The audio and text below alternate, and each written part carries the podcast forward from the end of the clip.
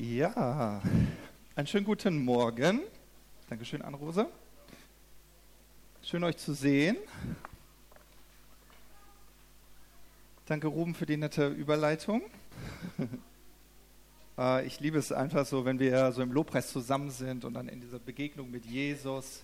Das ist genau das, was passiert. So und häufig, wie Ruben das schon gesagt hat, macht man das so, weiß ich, denkt man immer, das muss was Mysteriöses sein und so. Und in gewisser Weise ist es vielleicht auch so, weil es übernatürlich ist. Ja, du Jesus vielleicht nicht immer direkt manifestiert vor dir siehst. Das ist auch ganz interessant. Ich, ähm, wir haben äh, ein junges Mädchen, die hat sich bei uns in der Jugend bekehrt und ähm, dann wird sie halt so eins zu eins betreut. Und dann hat sie gesagt, oh, ich habe so Schwierigkeiten irgendwie zu beten. Und dann äh, genau, wurde sie gefragt, ja, warum denn? Naja, der Raum ist leer. Und dann spreche ich zu irgendjemand, aber ich sehe nichts. Ja? Und dann habe ich so gedacht, zum Glück siehst du nichts. Stell dir mal vor, du würdest Jesus leibhaftig dort sehen, dann könnte er gar nicht bei mir sein. ist doch so, ne? So, dadurch, dass wir ihn nicht körperlich sehen, kann er überall, bei jedem von uns sein. Das ist, ist so gut. Ja, und genau, lass dich von, von solchen Themen nicht abhalten, so deinen persönlichen Moment mit Jesus zu leben. Jesus ist in deinem Leben, Jesus ist bei dir auf der Arbeit, Jesus ist bei dir dort, wo du wohnst, dort ist Jesus. Und äh, er möchte dein Ratgeber sein, er möchte dein Heiland sein, er möchte die Antwort für dich sein. Und äh, genau, und das ist eigentlich auch so ein bisschen das Thema schon von heute. Ähm, ich bin total berührt gewesen von den letzten Predigten von Ruben. Ich bin sowieso immer berührt von Rubens Predigten, aber ich, ich liebe das Alte Testament. Ich liebe diese Geschichten. Äh, und mir geht es so wie Ruben, wenn ich äh, so eine Geschichte mir durchlese, ich muss mir die immer vorstellen. So, ich tauche dann so richtig ein. Ich bin echt ein Filmeliebhaber. Vielleicht liegt es auch daran. Also ich tauche dann immer ein und versuche mir die, so die ganze Szenerie so vorzustellen. Und genau, ich wollte einfach gerne mit uns einfach nochmal so in diese Geschichte hineingehen. Äh, Zweite Könige, Kapitel 13. Genau, das Thema wird heute siegreich Leben sein. Eigentlich eine, einfach nur eine Ergänzung zu dem, was Ruben schon gesagt hat, aber vielleicht war der eine oder andere die letzten beiden Wochen nicht da. Und deswegen will ich euch in diese Geschichte nochmal mit hineinnehmen. Ich lese euch die mal vor. 2. Könige, Kapitel 13, Verse 14 bis 17. Da heißt es, Elisa aber wurde von der Krankheit befallen, an der er sterben sollte. Aber Joasch, der König von Israel, kam zu ihm hinab, weinte vor ihm und sprach, O mein Vater, mein Vater, Wagen Israels und seine Reiter. Elisa aber sprach zu ihm, nimm den Bogen und die Pfeile. Und als er den Bogen und die Pfeile nahm, sprach Elisa zum König von Israel, spanne mit deiner Hand den Bogen. Und er spannte ihn mit seiner Hand. Und Elisa legte seine Hände auf die Hände des Königs und sprach, tue das Fenster auf gegen Osten. Und er tat es auf. Und Elisa sprach, schieße. Und er schoss. Er aber sprach, ein Pfeil des Sieges vom Herrn, ein Pfeil des Sieges wider Aram. Du wirst Aram schlagen zu Ephek, äh, Ephek, Afek, bis sie aufgerieben sind. ja, und ja, wir, haben, wir haben in den letzten paar Predigten wirklich verstanden, dass Joasch sich wirklich in einer brenzligen Situation befunden hat. Und sein einziger Ausweg war, ein Wort von Gott zu empfangen. Ja, und wem von uns geht das auch so? Manchmal sind wir mit unserem Latein am Ende. Und das muss noch nicht mal was Schwerwiegendes sein. Das muss keine Armee sein. Ja, es fühlt sich wie eine Riesenarmee an, die sich gegen uns formiert, aber es ist vielleicht einfach nur dein Kind, das sagt, ich esse die Erbsen nicht. Ja? ja? Oder du bist auf der Arbeit, äh, reparierst etwas und du findest nicht, woran, also warum das Fahrzeug kaputt ist. Ist es ein Fahrrad oder ein Auto oder was, eine Maschine? Du findest den Fehler nicht. Es ist zum Haare ausreißen. Ne? Da seht ihr mal, ich habe ganz viele Fehler, die ich finden muss. ja. Und dann, dann brauchst du ein Wort von Gott. Ja. So, und wir haben auch verstanden, dass Elisa dem König Joasch etwas Tieferes vermitteln wollte, als wir machen heute Morgen mal zusammen eine Runde Pantomime. Ja? So, nimm mal einen Bogen. Das wird dein Problem schon lösen. Äh, was hat das jetzt mit meinem Feind zu tun? Ne? Ja, aber ganz im Gegenteil, Ruben, du hast das wirklich toll, wirklich ausgeführt. In dieser Textpassage finden wir eine ganz praktische Anleitung ja, für einen siegreichen Alltag. Ja, dass du siegreich leben kannst. Ähm, und ich möchte vielleicht das eine oder andere äh, nochmal wiederholen. Und ich, was mir so am wichtigsten hängen geblieben ist, wie Ruben gesagt hat, dass der Joasch die ganze Zeit diese Möglichkeit hatte, das Wort von Gott zu hören. Und jetzt hört er, Elisa ist am Sterben. Mist. Okay, ich nutze diese letzte Chance. Von diesem gewaltigen Mann Gottes ein Weisenrat für mein Leben und am Ende für das ganze Volk, weil er war der König, äh, zu empfangen. Ja? Und wir haben verstanden, dass es so wichtig ist, eine Begegnung mit Gott im Alltag zu erleben und das sehr, sehr praktisch zu machen. Ja? Und ich merke das immer wieder auch so in Gesprächen, dass man sich vielleicht manchmal so ein bisschen schwer tut, eine Begegnung mit Jesus im Alltag zu erleben, wo es doch eigentlich so einfach ist. Ja? Und es gibt so viele Möglichkeiten und ja, dadurch, dass wir die Bibel lesen und sie zu uns sprechen lassen und ähm, ich wüsste gar nicht, was ich machen würde, wenn ich nicht mein Tagebuch hätte. Also ich sage lieber Journal, aber das verstehen die meisten nicht. Tagebuch klingt so old style. ja, ich habe mein Tagebuch und wisst ja, ich schreibe da nicht jeden Tag rein. Ich bin total ehrlich. Ich schaffe das nicht jeden Tag. Aber es ist mir trotzdem sehr wichtig. Und da halte ich Gedanken fest. Etwas, zum Beispiel jetzt, wir hatten äh, Dienstag Zeit mit Gott und die Gegenwart Gottes, die war so stark war echt unglaublich. Wir lagen auf dem Boden, die Gegenwart Gottes. So, und, und ich habe das auch nicht so regelmäßig, dass ich die Gegenwart Gottes so spürbar spüre.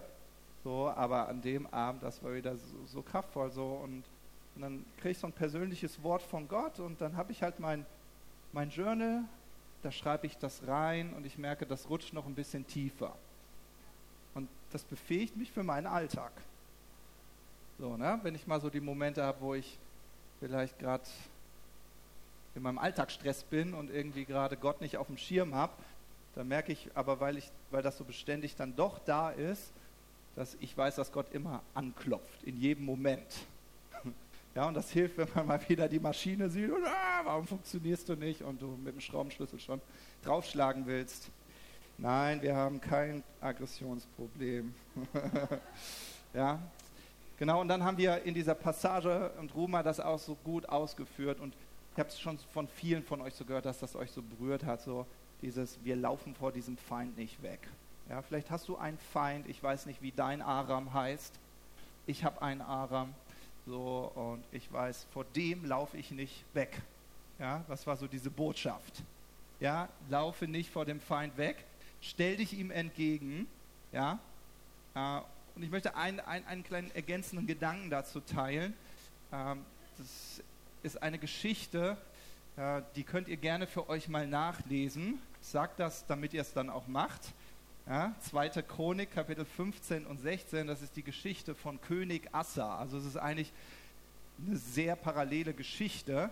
Der König Assa hat nämlich auch so einen Riesenfeind, genauso wie der Joasch, der ihm begegnet. Und er ist genauso hoffnungslos wie Joasch und sagt, Gott, was sollen wir tun, was sollen wir bloß tun und betet zu Gott und Gott sagt, du hast doch meinen Segen.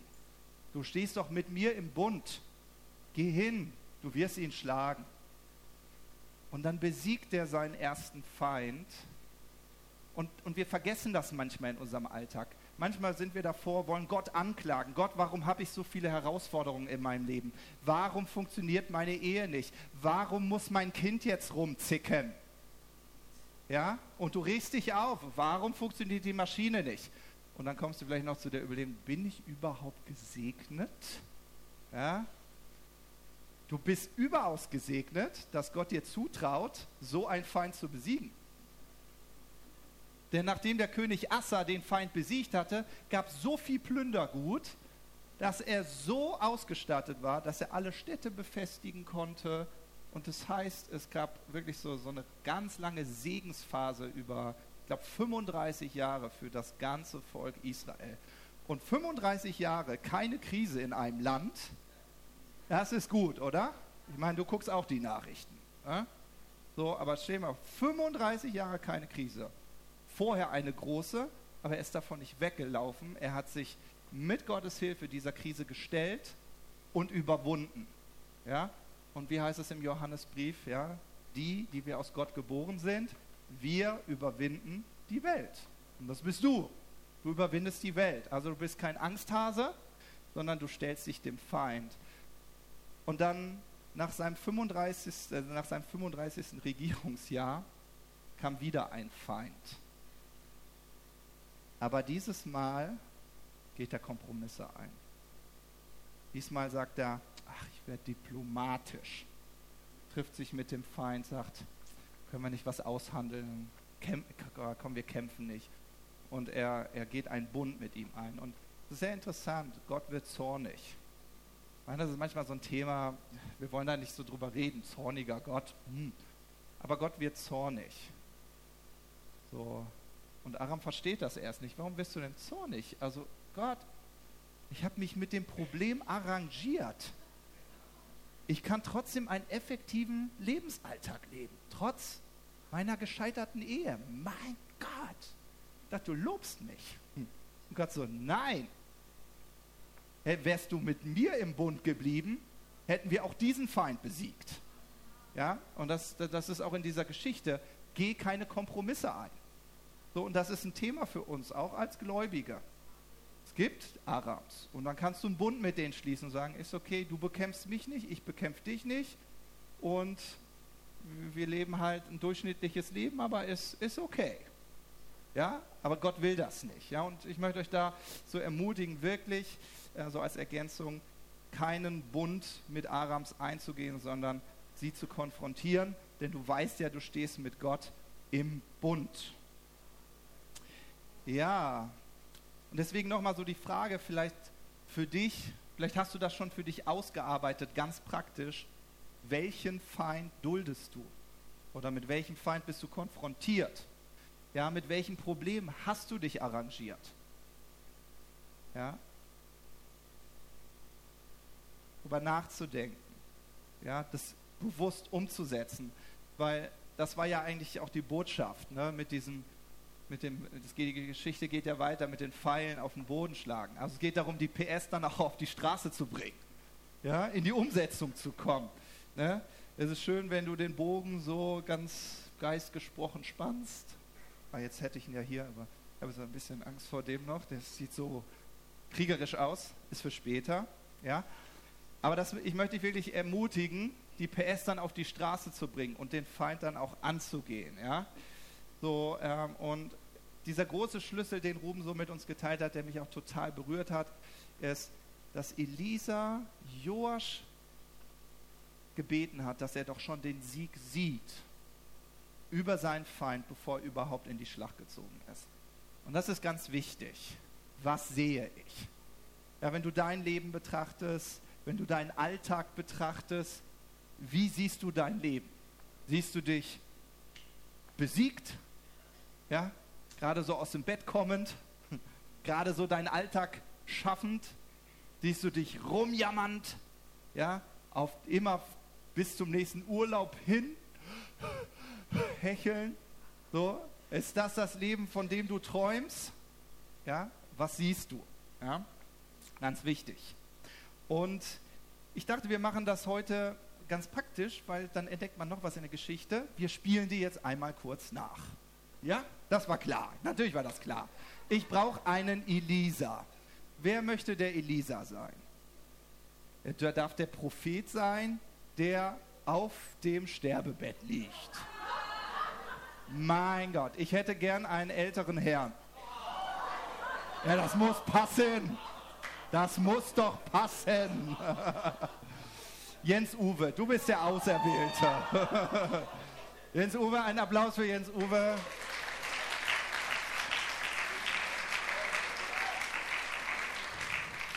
Jens Uwe, du darfst dich hier auf dein Sterbebett äh, legen. Ich wollte mich doch gar nicht mit zum Sterben hinlegen. Nee, du musst auch noch nicht, aber nur im Spiel. Vorsichtig, hier das Schwert. Also Elisa ist fast am Sterben. Wir brauchen jetzt einen König. Wer will König sein? Oh, jetzt haben wir ja Königin, aber wir bleiben in dem König. Ich brauche ich brauch wieder einen Mann, aber einen Jüngeren in dem Fall. Wir fragen jetzt nicht, wie alt du bist, Jens Uwe. Einen Jüngeren? Henning? Ihr wollt Henning sehen? Henning, King Henning. Okay. Henning. Kannst du denn jammern? Ja. Ja? ja, ja. Schauspieler kriegt er hin. Okay. Also. Gut, also wir gehen mal die Geschichte durch. Elisa aber ward von der Krankheit befallen, an der er sterben sollte. Kannst du ein bisschen röcheln? Das ist ein bisschen realistischer. So, und jetzt kommt Joasch und Henning, du kriegst das bestimmt gut umgesetzt. Ich lese vor als Erzähler, du setzt um. Und Joasch, der König von Israel, kam zu ihm hinab, weinte vor ihm und sprach. Und was sprach er? Oh, oh mein Vater, Vater, Wagen Israels und seine Reiter. Ja, und jetzt? Elisa wollte ganz in Ruhe sterben. Aber einmal Prophet, immer Prophet. Selbst auf dem Sterbebett. Die Bestimmung lässt ihn nicht los. Also spricht er zu König Joasch. Und was sagt er zu König Joasch? Er sagt, nimm den Bogen und die Pfeile. Nee, nee, nee, nee, nee, nee sag erst. Ja, nimm den Bogen und die Pfeile. So, und da stoppen wir gleich mal. Ihr bleibt da, aber Okay. Welcher Prophet hat in seinem Zimmer, in seinem Sterbebett, ein Bogen und Pfeile dort liegen? Wisst ihr, ein Prophet braucht keinen Bogen und Pfeile. Wenn der ein Problem mit Feinde hat, dann ruft er einfach das Feuer vom Himmel. Der braucht, der braucht keinen Bogen, der braucht keinen Pfeil. Das braucht ein Prophet nicht. Ja, der hat ganz andere Waffen. ja, I, äh, Elia, ne? Hat's vorgemacht, Elisa ist sein Schüler, kriegt er bestimmt auch hin. Ja? Und irgendwie ein König, der hat auch nicht immer einen Bogen dabei und Pfeile, oder? Also so stelle ich mir das zumindest vor. Ich gehe so die Geschichte durch, weil ich so, dann fällt mir auf, ist es nicht so, jeder König hat einen Waffenträger, oder? Also wenn ihr die Bibel lest, dann fällt euch auf, jeder König, selbst die Prinzen, Jonathan zum Beispiel, hatte seinen Waffenträger, seinen eigenen Waffenträger. Also brauchen wir jetzt einen Waffenträger. Simon. So, bitte vorsichtig mit umgehen, der ist unbezahlbar, der ist self-made. Ja, ja, ja, du musst das irgendwie einstecken. Du kriegst das hin. Du bist ein Waffenträger, du kriegst das schon hin. So, man dreht sich immer zum Publikum, Simon. Das ist ganz wichtig, ganz wichtig. Nie den Rücken zum Publikum, immer zum Publikum. Sehr gut. Okay, also stelle ich mir vor, wenn ich mir so die Geschichte vorstelle, dass die beiden nicht alleine in diesem Raum waren. Ein König lässt man nicht allein. Der hatte seine eigene Leibgarde. Die haben vielleicht vor der Tür gewartet, aber der Waffenträger war bestimmt im Raum. Steht zwar nicht in der Geschichte, aber ist logisch. Seid ihr mit mir? Okay. So, das heißt, was ich so toll in der Geschichte finde, dass der Waffenträger dem äh, Joasch dann den Bogen und den Pfeil gereicht hat. Und wisst ihr, was mich, was ich so interessant finde, ist, dass der Elisa eigentlich doch sagt, nimm die Waffe, die du doch sowieso schon hast. Weil der Waffenträger ist ja immer dabei, oder? Nimm die Waffe, die du sowieso schon hast. Interessant, ne? Was könnte das denn für uns bedeuten? Ja, du hast deinen Feind und dann denkst du, oh, Ruben, mein Leben. Ja, Und Ruhm fühlt sich wie auf dem Sterbebett. nein, nein. So. Und dann, aber ist doch häufig so. Also man, wir finden uns meist immer in zwei Rollen wieder. Entweder sind wir die, die Beratung bekommen, oder die, die einen Rat geben. Das wechselt auch mal. Ist das dir in deinem Leben schon aufgefallen? Manchmal gibst du einen Rat, manchmal bekommst du einen Rat. Beides ist gut. Ich bekomme auch Rat übrigens. Ne? Also, das ist normal, so sollte es sein. Ja? So. Und wenn man so einen Rat gibt, dann ist es häufig so, dass man eigentlich auch immer darauf hinweist, ja, was hast du denn eigentlich? Wozu bist du befähigt? Ja, was ist dir gegeben worden? Und da habe ich überlegt, ja, wer ist denn mein Waffenträger? Also Simon würde mir auch ganz gut so zu Leibe stehen, aber der ist nicht immer bei mir. Aber wer ist denn immer bei dir? Jesus, genau, ich will auf den Heiligen Geist, genau. Der Heilige Geist ist immer an deiner Seite. Der Heilige Geist ist dein Waffenträger. Und es gibt so einen ganz interessanten Film, vielleicht habt ihr den schon mal gesehen, der Dirk zeigt immer Clips daraus. Das ist der ähm, Beggar Vance heißt der Film, die Legende von Beggar Vance ist dieser Golferfilm.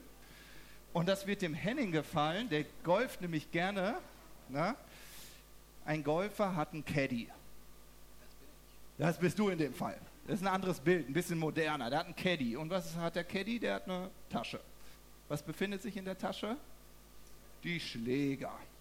Ja, fragt mich nicht, was es alles für tolle Schläger gibt. Ein Putter, glaube ich, ein Eisen, ne? Neuner Eisen, ja, wie auch immer.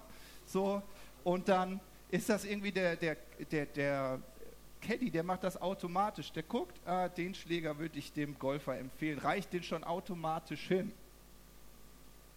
Ne? Der kennt sich mit dem Golfspiel auch aus. Ist jetzt nicht nur so ein Laufbursche. So der Golfer denkt, ich bin mir zu fein, ich trage das jetzt nicht. Ja, und in dem Film ist das halt total gut beschrieben, wie der Caddy dem Golfer hilft, sein Ziel zu erreichen. Und das ist, was der Heilige Geist tut. Der Heilige Geist will dir sagen, hier, nimm mal den Bogen, nimm mal den Bogen, Henning, äh, äh, äh Joasch. Jetzt äh, nicht in die Richtung zielen. Ja? Aber er sagt, nimm den Bogen. Nimm doch die Waffe, die ich dir gegeben habe. Lies doch die Bibel. Bete doch, wo ist das Problem? Frag mich, du hörst doch meine Stimme. Warum sprichst du nicht mit deiner Frau darüber? Dafür habe ich sie dir doch gegeben. Ihr seid ein Fleisch. Äh. Warum fragst du nicht den Ruben? Er ist doch dein Pastor. Oh nee, wenn ich darüber erzähle, was mein Aram ist, der wird sich schämen, dass er mich in seiner Gemeinde hat. ja, solche Gedanken wandern dann durch den Kopf, oder? Du bist mit deinem Aram konfrontiert und du möchtest eigentlich mit niemand darüber reden. Aber manchmal ist es so, so brenzlig, dass man denkt, okay, ich, no, ich kriege meine Zähne auseinander. Jetzt muss ich mal was machen. Ja, bevor ich im Sumpf versinke. So, und ich bedanke mich bei den Schauspielern. Ich tue das. Äh, ja. Danke, danke, danke, danke. Ja, also, genau. Und sowas passiert, und das kannst du auch ganz praktisch machen, wenn du dir so eine Geschichte bildlich vorstellst. Da bin ich irgendwie drauf gekommen, wo, wo, ist der, wo ist der Bogen und wo ist der Pfeil? Wo kommen die her? Ja? Also du hast einen Waffenträger, du hast den Heiligen Geist, ja, und genau, er stellt dir die Waffen zur Verfügung. Aber du musst sie nehmen. Ja?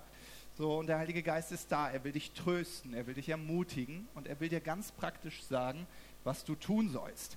Und ich möchte mit euch heute einmal kurz den David anschauen. Äh, König David ist ein wunderbarer Mann. So, und das Interessante ist, wenn man sich so das einfach anschaut, so bei ihm, dann denkt man immer, ah, alle sagen immer, ich will so wie David sein. Und vielleicht bist du neu und fragst dich, wer ist das? der ist ein cooler Lobpreisleiter gewesen. Und alle wollen immer der Lobpreisleiter sein. Und auch alle wollen gern die Schlacht gegen Goliath kämpfen. Aber wenn er, während er verfolgt wurde von Saul, echt, Tänzer war noch, aber die Verfolgung wollen wir dann doch nicht. Ne? So, aber das gehörte so zu seinem Leben mit dazu. Und dann finden wir äh, etwas ganz Interessantes, nämlich äh, wie David mitten in dieser Verfolgung seinen Alltag lebt. Und du musst dir das mal vorstellen, du bist, also vielleicht hast du manchmal das Gefühl, dass du verfolgt wirst. Von unbezahlten Rechnungen. von, von schreienden Kindern, von ich weiß nicht was. So, äh, was halt so dein Aram ist. Und jetzt lese ich euch eine Textpassage einfach nur vor. Ihr hört zu, stellt euch das bildlich vor und dann denkt ihr, was soll mir dieser Text sagen? Also, und man berichtete David, siehe, die Philister kämpfen gegen Kaila und plündern die Tennen.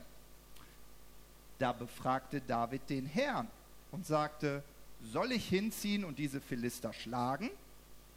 Und der Herr sprach zu David, zieh hin und schlage die Philister und rette Kaila. Okay. Aber die Männer Davids sagten zu ihm, siehe, wir fürchten uns schon hier in Juda und, wir so, und wie sollten wir gar nach Kaila gegen die Schlachtreihen der Philister ziehen? Das ist ganz interessant. Was will David machen? Da befragte David wieder den Herrn. Oh. Und der Herr antwortete ihm sogar, Oho. Und er sprach, mach dich auf und zieh nach Kaila hinab. Es hat sich also nichts geändert. Ja? Denn ich will die Philister in deine Hand geben. Und David zog mit seinen Männern nach Kaila und kämpfte gegen die Philister und trieb ihr Vieh weg und brachte ihnen eine große Niederlage bei. Und so rettete David die Bewohner von Kaila. Es geschah aber, als Abjatar, der Sohn Ahimelechs, zu David nach Kaita floh, kam er hinab mit einem Ephod in seiner Hand.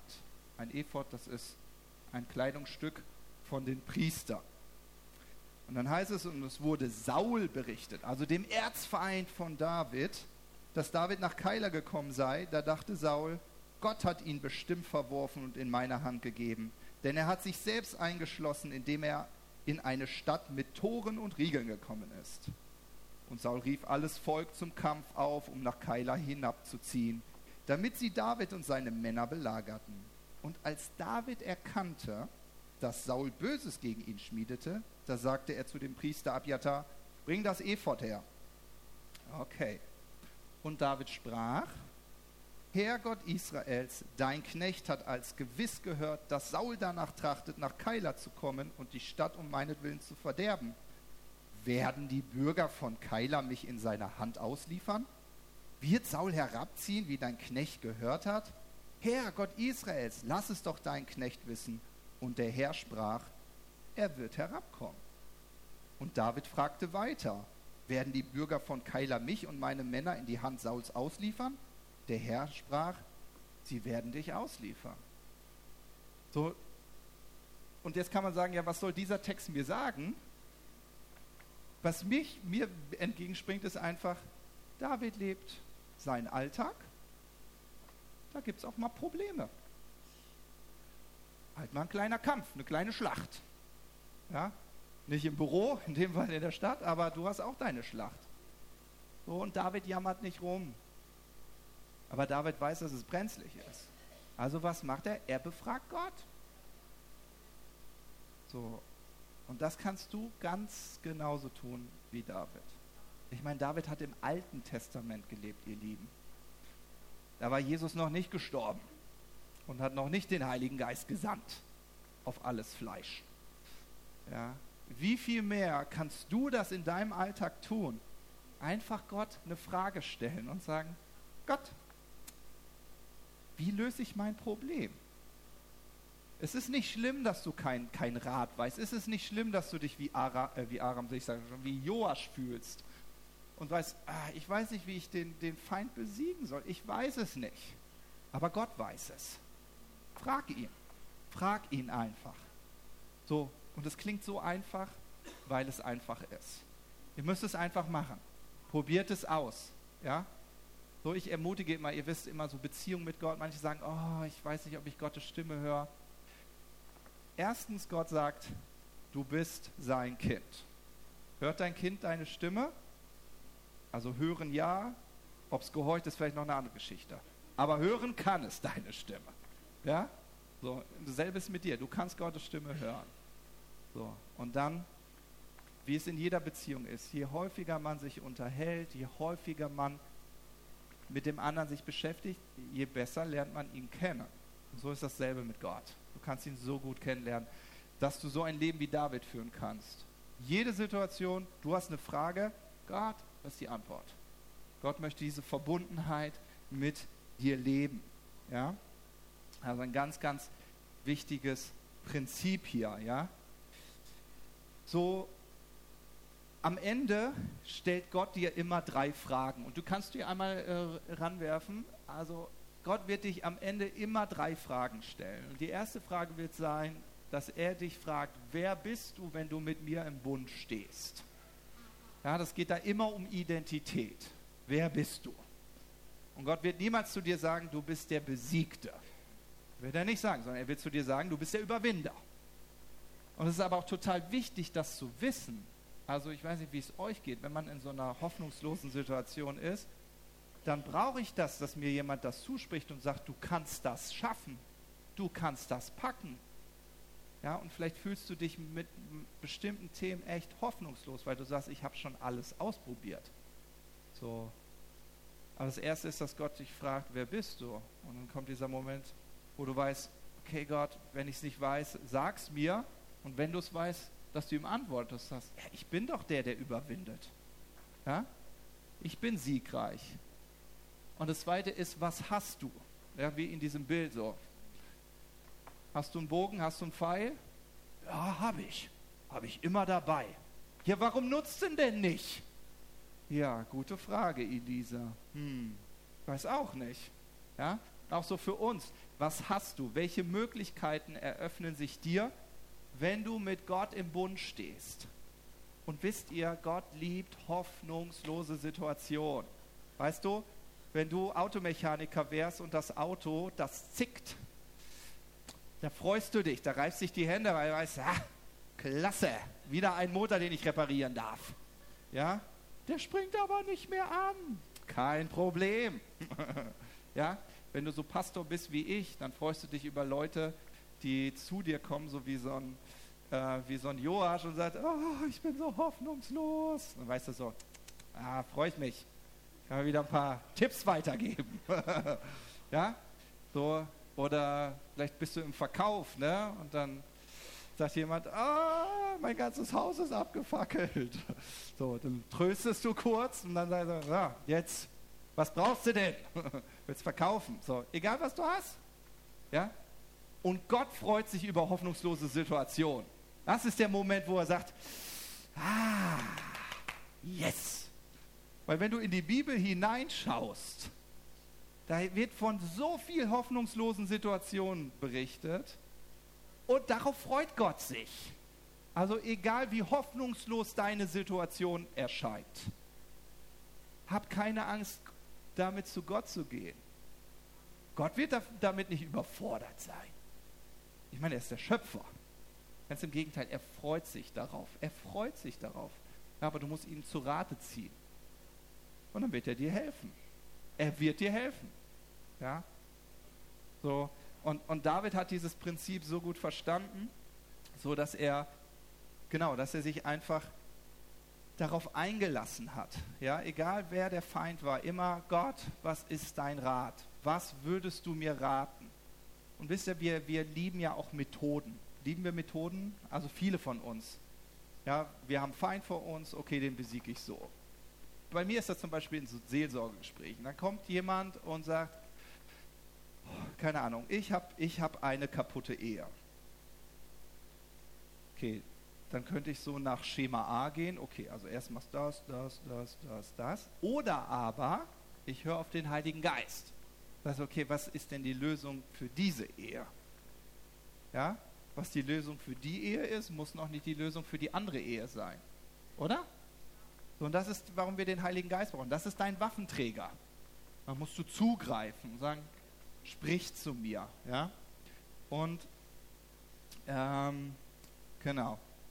Und ich möchte vielleicht noch mal ein Thema ansprechen, was total wichtig ist. So, wisst ihr, manchmal, wenn wir so mit so einem Aram konfrontiert sind, dann ist der nicht schön. Gibt es, ne? Und das sind vielleicht auch Probleme bei dir in deinem Leben. Vielleicht auch echt fiese, blöde Gewohnheiten. Und du kennst die, du kennst die so gut. Und du weißt, wenn ich jetzt darüber rede, dass ich diesen Aram habe, das kann zum Beispiel eine, eine Sucht sein, wenn ich darüber rede, ich verliere mein Gesicht. Deswegen überlegst du dreimal, ob du überhaupt darüber sprechen sollst. So, aber du sprichst halt nicht drüber. So mit der Zeit wird die Sucht immer schlimmer. Am Anfang war es noch ein kleiner Feind, jetzt ist er riesig. Und du sprichst nicht darüber, dann merkst du auf einmal, dass deine Ehe dadurch oder was weiß ich, deine Freundschaft, was auch immer, echt erschüttert wird. Äh, dass du deinen Arbeitsplatz verlieren könntest oder was auch immer. Aber du sprichst nicht. Weißt du, Elisa ist da, aber du sprichst nicht mit ihm. Ja? Und wisst ihr, will das mal so sagen, der Feind ist wirklich ein Sausack. Weil das ist seine Taktik. Seine Taktik ist, schweig. Red nicht drüber, versuch alles selbst. Du wirst das schon schaffen. Bloß nicht Hilfe holen. Ich könnte ja schwach aussehen. Ach, mit einem guten Freund mal drüber sprechen? Nee, lass mal, lieber nicht. So, und dann wird das, wird das wirklich zu so einem wirklichen massiven Problem. Und ich habe mir in dem Ganzen einfach so äh, mal drei Verse für euch rausgesucht. Und ich glaube, dass das wirklich auch so stimmt. Die lesen wir in Sprüche 5, Verse 12 bis 14. Da heißt es, warum habe ich doch die Zucht gehasst? Warum hat mein Herz die Zurechtweisung verachtet? Ich habe nicht gehört auf die Stimme meiner Lehrer und meinen Lehrmeistern kein Gehör geschenkt. Fast wäre ich gänzlich ins Unglück geraten, inmitten der Versammlung und der Gemeinde. Und ich finde diese Verse, die machen mir Angst. Ich sage euch, warum die mir Angst machen, weil es mitten in der Versammlung, mitten in der Gemeinde passiert. An dem Ort, wo wir gerade im Lobpreis gesprochen haben, da ist die Kraft Gottes. So, und dann zweifelst du daran, ach, ob die Kraft Gottes wirklich in meinem Leben wirkt. Aber ich kann ja auch nicht darüber reden. Also wenn ich darüber reden würde, ich würde mein Gesicht verlieren. So. Aber ich glaube, in dem Moment, wo wir den Mut haben, das mal anzusprechen, sagen, hier, da kämpfe ich, da kämpfe ich. Und ich brauche vielleicht einfach einen ganz praktischen Rat. Es ist manchmal so, dass man persönlich irgendwie den Heiligen Geist nicht so klar hört. Oder? Wir können ehrlich sein. Es gibt manchmal so Momente. So, ich, zum Beispiel, ich versuche ja als Pastor immer gut dazustehen. Ist ja auch wichtig. Ja? So, ich habe mich gestern mit Ruben, gestern, vorgestern mit Ruben getroffen. So, und Ruben, ich liebe ihn. Er, ist, er hakt nach. und fragte, na, wie geht's dir so, da, da, da. Und dann, ja, gut, ne? christliche Antwort, ja, gut, na klar, blendend. Ja, wirklich? Mhm. Okay, wie sieht es in deiner Ehe aus? Blendend. Okay, und dann geht's durch. Und dann habe ich, dann kam mir so ein Moment, es gibt echt so ein Thema bei mir, wo ich schon so am Kämpfen war. So, und dann habe ich gedacht, hm, das ist jetzt nicht so ein großes Problem. Gerade jetzt, zur Zeit sieht es noch nicht so groß aus, aber ich merke, irgendwie komme ich nicht weiter. Und es, man könnte eigentlich sagen, was Banales. Also banal in dem Sinne, man könnte es über, überblicken. Also es geht um meinen ältesten Sohn. So, mit meinem Kleinen finde ich einen richtig guten Zugang, mit meinem Großen habe ich ein bisschen mehr Schwierigkeiten, so einen Zugang zu ihm zu finden. So. Wir streiten uns nicht, aber so, sowas Banales. So. Aber lass den Martini werden. Uh, dann kann das richtig übel werden. Also, der gibt Ruben mir so, wie er ist, so, hm, zwei, drei Tipps und ich sitze da und denke so, mein Gott, warum bin ich da selbst nicht drauf gekommen? Ich so, so, warte, schreibe ich mir sofort auf. Ja? Und das ist ein ganz praktisches Thema. Das ist, das muss, kann ein großer Feind sein, das kann ein kleiner Feind sein, das kann irgendwo sein, wo du mit deinem Latein am Ende bist. Aber warum nicht mal mit jemand darüber reden? Versteht er? Müssen wir so stolz sein? Müssen wir Angst haben, unser Gesicht zu verlieren? Einfach mal drüber reden. Ja, und sich einen weisen Ratschlag holen. Nicht so stolz sein. Oh, Ich hasse Arroganz übrigens, wollte ich nochmal so erwähnen. Ja? Du musst, du musst nicht hier den Superfaker machen. Ist alles gut. Ich hab dich lieb. Ja? Übrigens ist es total attraktiv, wenn man weiß, was wirklich in einem Leben eines Menschen los ist. Das ist attraktiv. Ja, dein oberflächliches Tatata und Haus, Auto interessiert mich nicht. Finde ich nicht attraktiv. Und wenn du einen Porsche fährst, schön für dich. Dafür kann deine Ehe grottenschlecht sein. Will ich nicht mit dir tauschen. Ist so. Dann fahr du dein Porsche, fahr dein Leben gegen die Wand, aber, ne? Aber, ja, sorry, aber einfach ehrlich werden. Es hilft uns nichts. Es hilft uns nichts. Entweder bezahlen wir den Preis, den wir ein bisschen unseren Stolz verlieren, aber dafür retten wir vielleicht unsere Ehe. Also wieg das mal gegeneinander so und dann verlierst du halt mal kurz dein Gesicht. Tust du eigentlich gar nicht. Aber der Feind sagt es dir, ja? So, und wisst ihr, was mich total berührt, ist auch in dem Fall König David. König David ist so ein toller Mann gewesen, aber sind wir mal ehrlich, der hat auch richtige Böcke geschossen. Oh, richtig Böcke. Boah, ja. Jemand umgebracht, nur damit er die Frau kriegt. Ich meine, heute würden wir in den Knast stecken. Oder? Lebenslang. So, hält der das zurück? Nee, wir finden es sogar in der Bibel geschrieben. Was denkt ihr, wie das in die Bibel hineingekommen ist? Das ist ganz einfach. David hat das öffentlich gemacht. David hat das nicht zurückgehalten, seine Sünde. Er hat gesagt, hier, ich bin gefallen. Sonst wüssten wir davon nichts. Der hatte keine Angst davor zu sagen, hier, ich bin kein vollkommener Mensch, aber ich habe Jesus.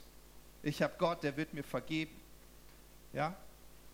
So, und, und, und das hat ihn zu einem besonderen König gemacht. Nicht, weil er perfekt gelebt hat. Und dasselbe ist für dich. Du bist nicht ein besonderer Mensch, weil du so ein super vollkommenes Leben führst, sondern weil du echt bist. So, und wenn König David, also eine Person des öffentlichen Rechts, den Mut hatte, offen über seine Fehler auch mal zu sprechen und sich Rat zu holen, kannst du das auch. Und was mich auch an David fasziniert ist, neben dem, dass er wirklich diese persönliche Beziehung mit Gott gesucht hat, auch mal seine Schwächen zugegeben hat, die öffentlich auch angegangen ist. Er hat sich immer mit starken Männern und Ratgebern umgeben. Du findest darunter Propheten, andere Könige, einfach Ratgeber. Und er hat zu denen auch immer gesagt, seid ehrlich zu mir. Weil wenn du in die Bibel guckst, die haben Tacheles mit ihm geredet. Das war nicht so, oh, du mein König. Oh, du bist so verehrenswürdig. Ne, die haben er, ernst, echt, Tacheles so. Haben gesagt so, ey, das geht nicht. Guck's dir an. Und dann hatte er mal gesagt, wartet Jungs, stimmt, ändere ich. So, und das ist weise. Umgib dich mit Menschen, die dich beraten können. Ja, das ist total wichtig so. Und ähm, genau.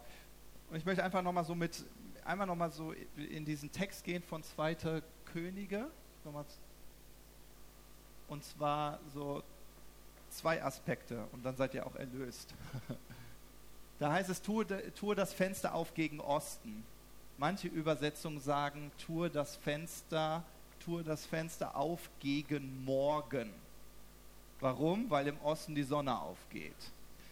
Auch nur ein kurzer Gedanke, aber platziere ich mal sieh doch am Morgen, wenn du aufstehst, schon den Sieg über deine Herausforderungen, die dich diesen Tag erwarten werden. Oder? Ja.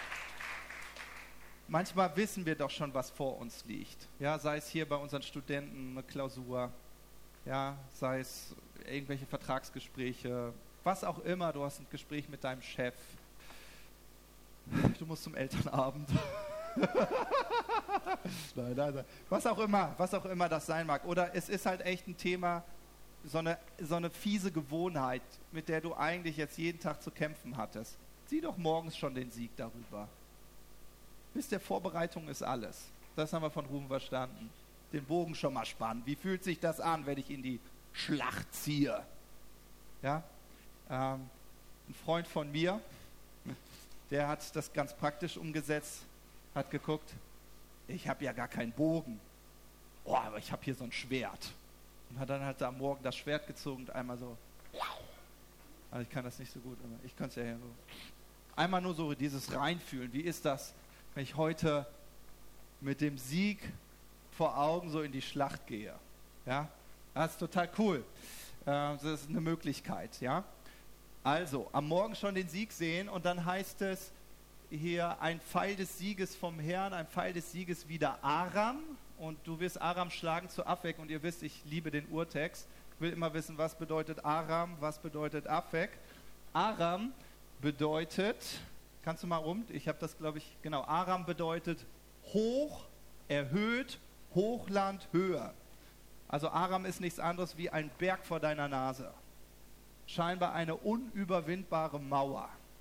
Wisst ihr, was, was David gesagt hat? David hat gesagt, ich kann mit meinem Gott über Mauern springen. Das war, wie er sich gesehen hat. Ja? Und äh, Afek, das ist ganz interessant, Afek ist eine Stadt an der Grenze. Ja, die lag, ist sozusagen die Grenzstadt gewesen zwischen Israel und Aram.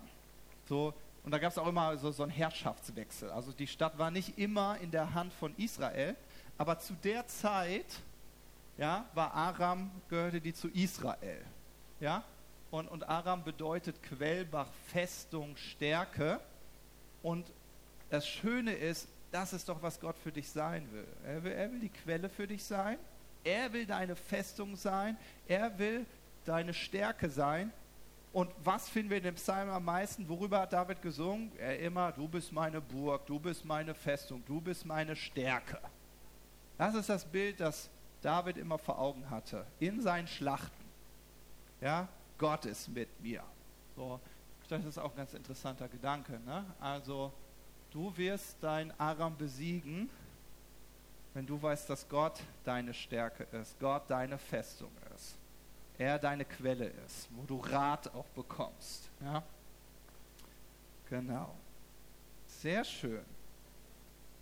Halleluja. Okay. Wir töten das Ganze ein. Okay, wer ist dein Feind? Das musst du für dich entscheiden. Wer ist dein Feind? Hoffentlich nicht ich. Ich stehe jetzt zwischen dir und der Kaffeetasse. ne? Nee, nee, das hoffe ich nicht. Ja? Wer ist dein Feind? Ja, was sind die Themen, womit du gerade konfrontiert bist? Und was sind vielleicht Themen, die du echt hast schleifen lassen, wo du schon echt eine schlechte Gewohnheit äh, in deinem Leben entwickelt hast, wo du vielleicht auch hoffnungslos bist? Gott sagt, du musst nicht hoffnungslos sein. Ich liebe hoffnungslose Situationen. Ich will ein Wunder wirken.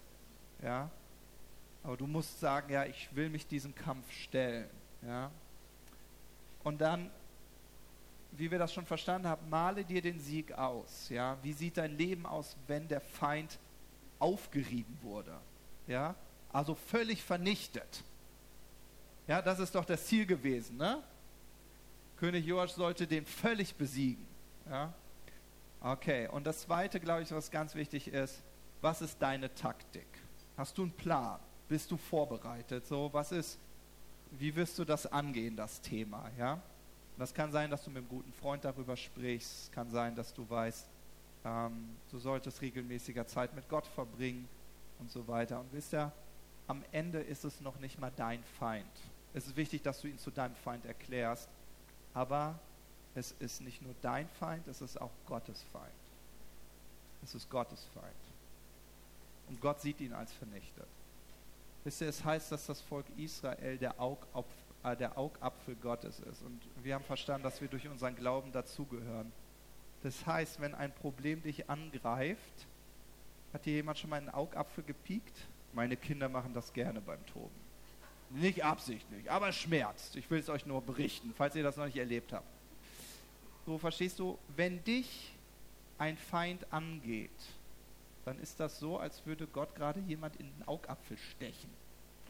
Meinst du, dass Gott ein wenig zornig werden könnte über deinen Feind? Ein bisschen, ein bisschen, kleines bisschen. Ja, wirklich. Gott ist, hat geplant zu gewinnen. So. Und wir haben schon verstanden, dass er das durch Jesus gemacht hat.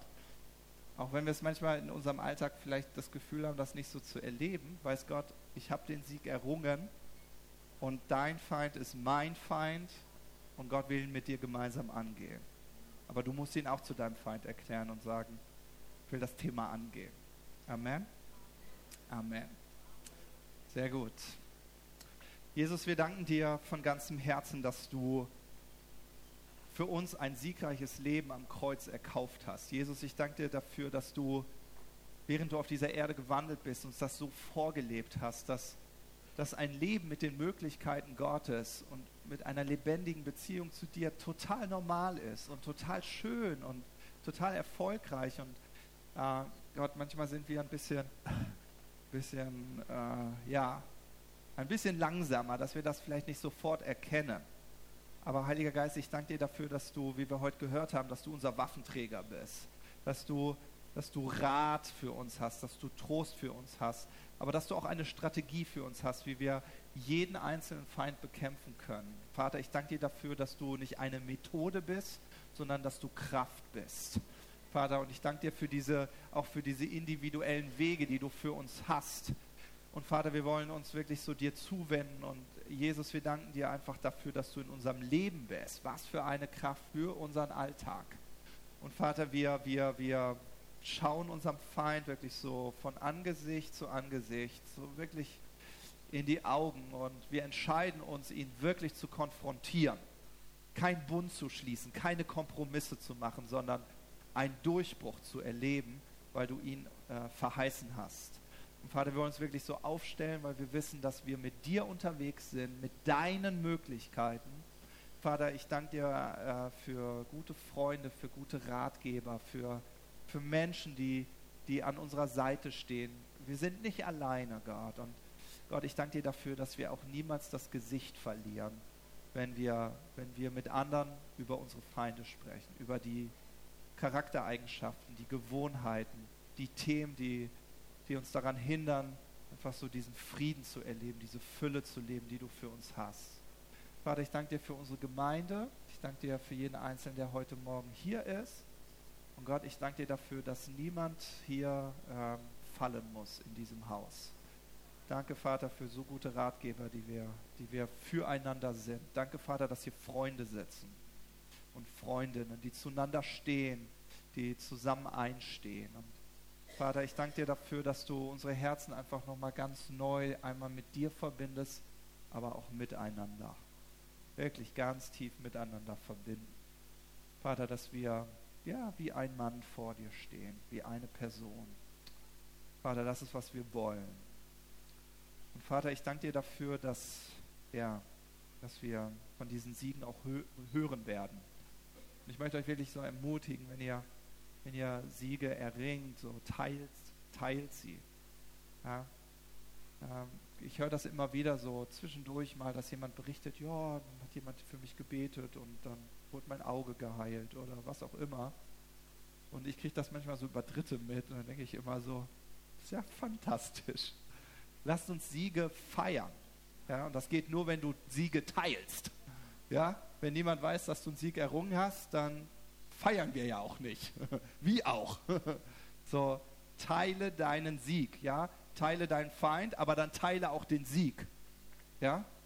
So, äh, und äh, wir wollen so gemeinsam so ja, unterwegs sein, dranbleiben, äh, bis der Sieg sichtbar wird. Amen. Amen.